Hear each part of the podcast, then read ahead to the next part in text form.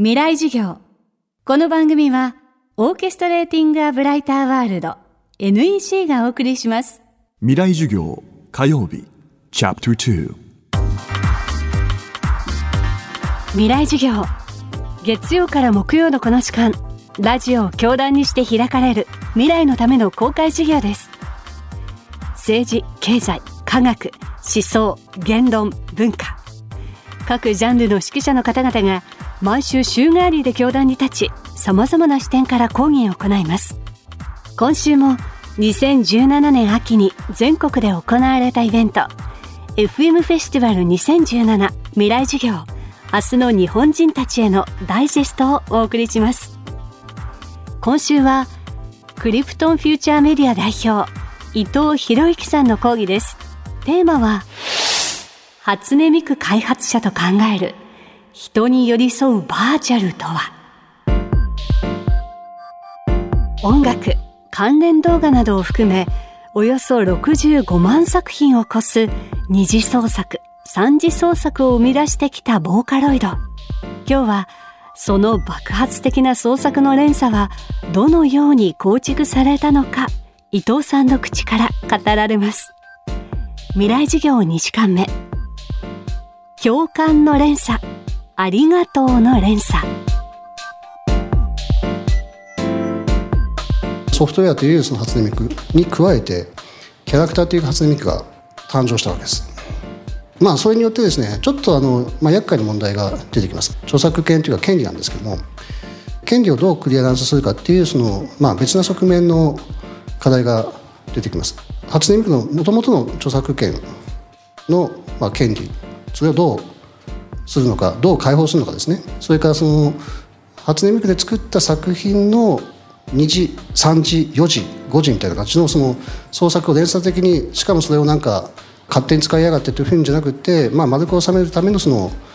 ルール作りマナー作りそれをどうするかっていう話です。初音ミクさんというその大元の著作権はですね、まあ、ライセンスという形でこういう条件でどんどん使ってくださいっていうことを公開するようにしました。あのソフトウェアとかの開発をやってる学生さんであれば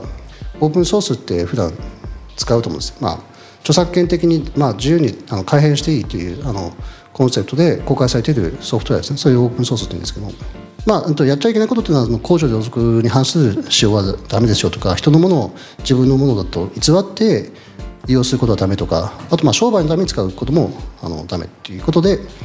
それ以外のことであれば、まあ、二次創作物を作ってネットで公開しようが動画が共有されて公開しようがそこはまあ自由にやってよしということに、まあ、ルールとしてあの定めました。ファンが作ったあの著作物のその権利クリアランスのために、まあ、どうしたかというと投稿サイトを作りました。ピアプロっていう投稿サイトなんですけども100万件ぐらい今上がってます。であのピアプの利用規約をどう設計したかっていうとがミソなんですけどもこのサイトに、えーと、投稿された投稿する作品は他のピアプのユーザーがその人の創作に利用していいということにしてます。ただしこういうふうにしてくださいねっていうことをお願いしています。それ何だと思います？最後ですねありがとうって言おうねっていうのをマナーにしてます、まあ、これはあのマナーなんで必須じゃないです。あの利用規約違反ということじゃないです。あくまでもあのマナーなんですね。でもこういったそのなんか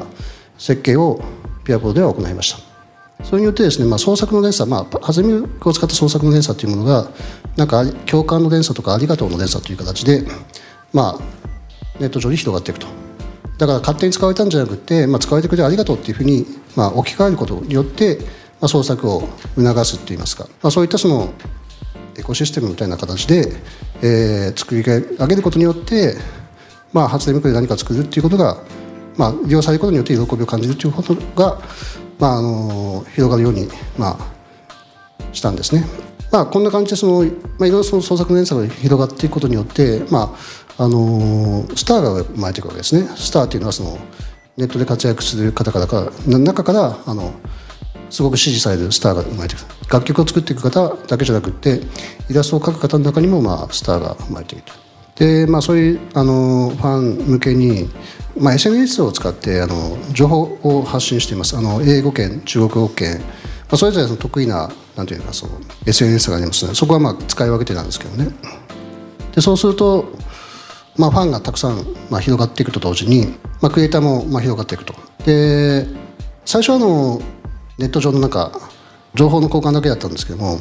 だんだんとそのファンの間ではこの、まあ、クリエイターさんのこの作品を CD として欲しいとかなんか T シャツにしてほしいというなんかそういうあの願望が出てきます。でクリエイターさんもそういった形でそのマネタイズができると、まあ、自分が最終的に、まあ、最終的にというか別にそれは、まあ、あのビジネスをあの目標としてスタートしたわけではないと思うんですけども結果としてあのプロっていうか特産の方に支持されるというのが結果になっていくと嬉しいわけですね。今週の講師は初音ミク開発者クリプトンフューチャーメディア代表の伊藤博之さん。火曜日のテーマは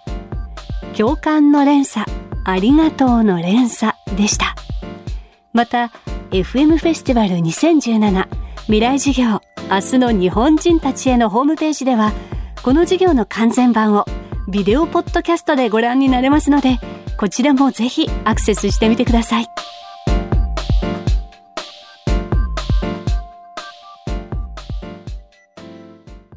未来授業この番組はオーケストレーティング・ア・ブライター・ワールド NEC がお送りしました。